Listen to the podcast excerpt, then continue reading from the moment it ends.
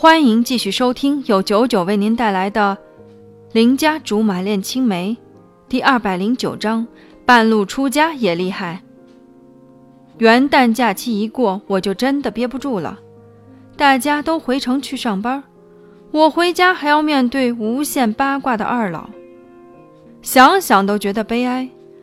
为了这件事，我磨了貂蝉好久，估摸着是被我疲劳轰炸的有点烦了。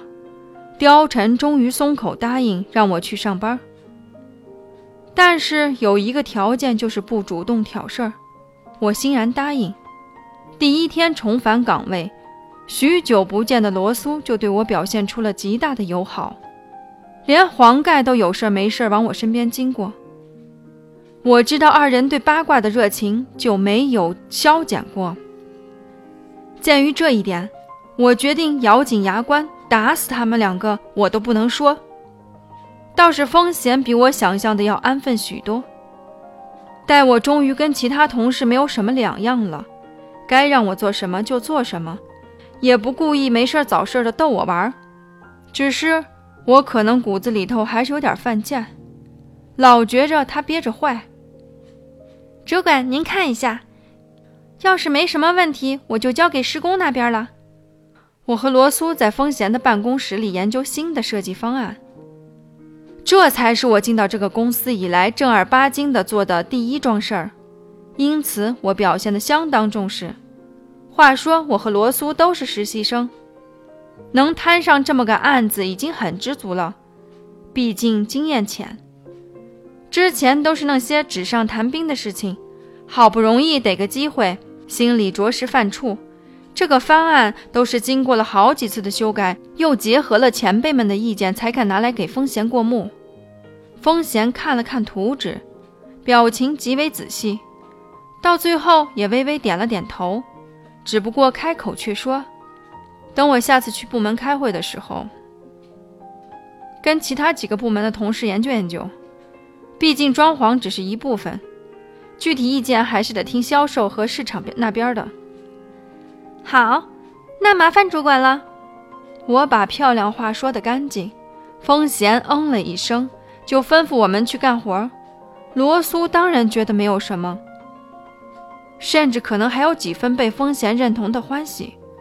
我就不同了，以往这种时候不是都，以往这种时候不都是风贤刁难我的最佳时机吗？今天就这么轻易的把我当屁给放了？然而，直到我出了他的办公室，他都没有再叫我的名字。于是我心里更加没着没落了。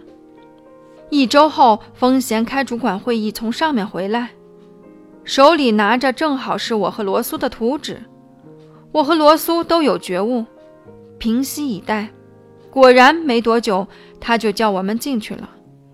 难得看见风贤的笑脸，他笑着说：“图纸通过了。”几个部门主管都说不错，尤其是大老板，夸赞你们年轻人不落窠臼，有创造力，很不错。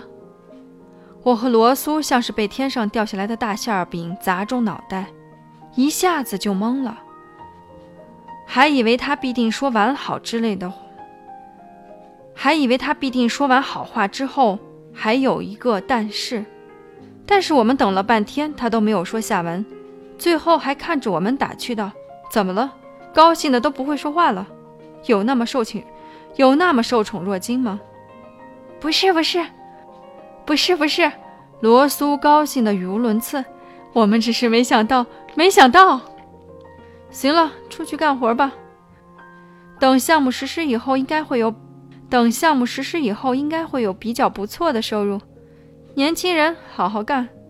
风贤如是鼓励我们。我是彻底看不懂了，主管，没有别的事儿了吗？